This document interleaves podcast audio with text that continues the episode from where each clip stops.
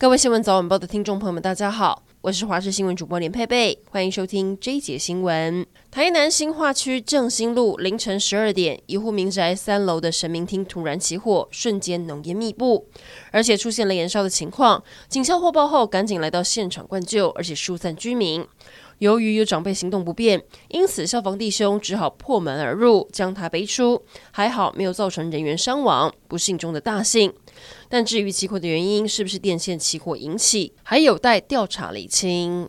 新贵股星宇航空股价狂飙，引发各界讨论。继昨天喷涨了百分之五十五，站上五十点五元的新高价后，今天早盘再涨百分之二十四。最高报每股五十块，开盘二十三分钟成交量破三万张。星宇内部规划，今年机队将达二十三架，明年转上市。市场预估今年一月营收十五点二三亿，月增百分之五十八，年增将近十三倍。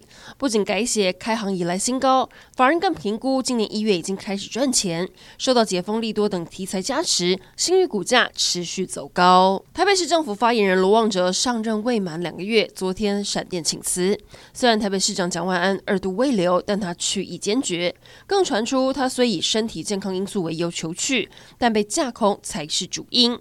对此，蒋万安今天回应：罗旺哲非常认真，也非常努力，也感谢这段期间协助市府团队。超贵的酒驾车祸，有一名二十九岁的黄姓女子涉嫌酒后驾车，昨天下午经过台北市堤顶大道时，疑似疏于注意路况，从后方撞上了前方三辆正在停等红灯的轿车，先撞上了纳智捷，对方车尾毁损，再撞上野马，安全气囊爆开，接着又撞上了千万宾利，车厢整个变形。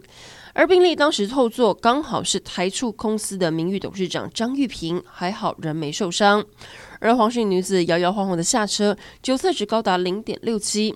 没有想到中午到朋友新开的店喝两杯，酒驾撞车得赔上这么大的代价。今天是一年一度的头牙龙抬头日，就是土地公的生日。不少信众会在今天准备水果到庙里拜拜，贡品可以准备可以年前的马吉、米酒。有吉祥寓意的水果包含了香蕉、李子、梨梨子、凤梨，有周利来翁的寓意，以及节节高升的甘蔗，还有代表好事发生的水煮花生。而贡品不能有释迦、柠檬、芭乐、番茄等。四样水果不仅对神明不敬，还可能会影响本身运势。国际消息来关注，美国总统拜登闪电造访基辅，行程全程保密。拜登在基辅待不到五个小时，随即离境。而这也是开战后拜登首度造访乌克兰。为了安全起见，他是从波兰搭火车入境。随行官员只有白宫国安顾问苏利文等三人。到了乌克兰，他宣布规模达到五亿美元的新军援计划。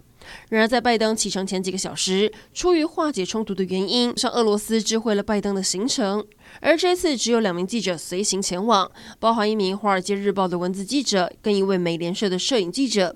白宫有要求他们要交出手机，出于安全理由，禁止即时报道总统的所在位置。